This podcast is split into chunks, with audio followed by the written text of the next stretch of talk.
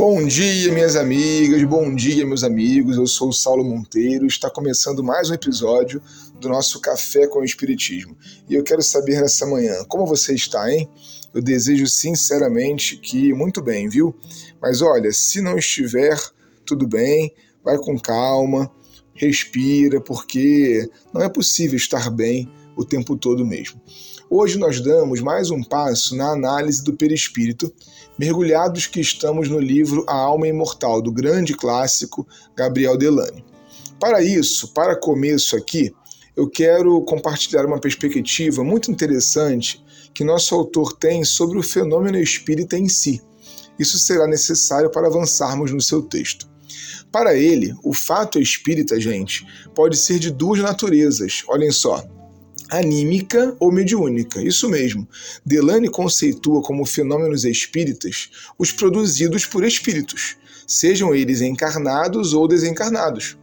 Por isso, os chamados fatos psíquicos, produzidos pela alma encarnada, são tão objetivos, verídicos e legítimos quanto os que um espírito liberto produz.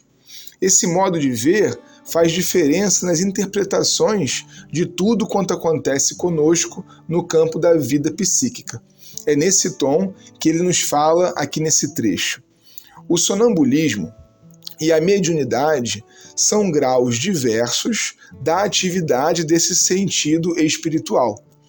Um e outro apresentam, como se sabe, inúmeros matizes e constituem aptidões especiais.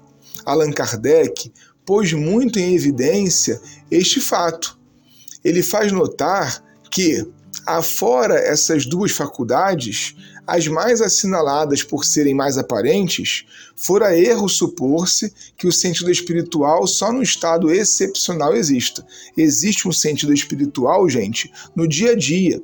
E é notório que no campo daquilo que Kardec expôs como emancipação da alma, subsistem vários fenômenos produzidos pela mente e não pelo cérebro.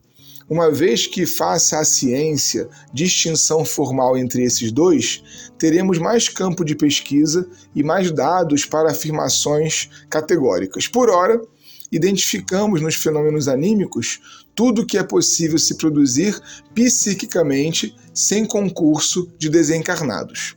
Um passe magnético é um ótimo exemplo de manipulação de fluido animal apesar de dificilmente existir em uma tarefa assim animismo puro, ele é perfeitamente possível para explicar o fenômeno. Mas Delane continua nos dizendo: como os outros, o sentido psíquico é mais ou menos desenvolvido, mais ou menos sutil conforme os indivíduos. Toda gente, porém, o possui, e não é o que menos serviço presta pela natureza muito especial das percepções a que dá lugar. Longe de constituir a regra, sua atrofia constitui a exceção e pode ser tida até como enfermidade, do mesmo modo que a carência da vista ou da audição. Olha que coisa, né? Todos nós independente do grau em que isso se apresenta em uma pessoa ou em outra, possuímos e desenvolvemos com o tempo o tal sentido espiritual.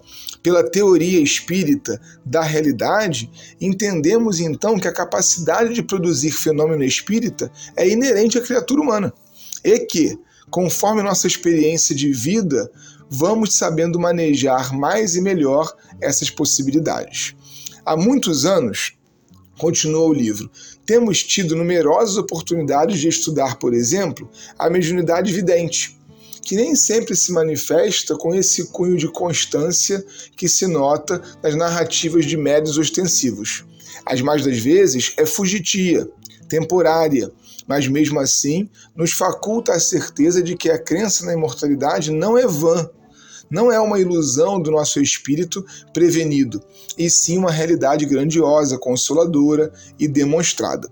Para Delane, então, meu amigo, minha irmã, no curso desses estudos e observações é que vamos encontrando aqui e ali o perispírito como causador dessa ponte entre o mundo dos vivos e o dos mortos.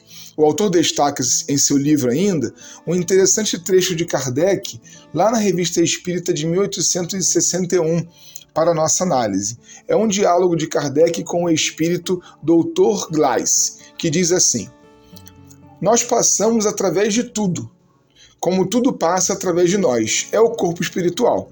Kardec retruca: Estou, portanto, colocado em ti? Sim, diz o desencarnado. Mas como é que não te sinto?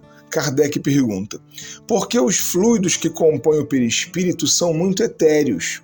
São suficientemente materiais para nós, mas não para vós outros.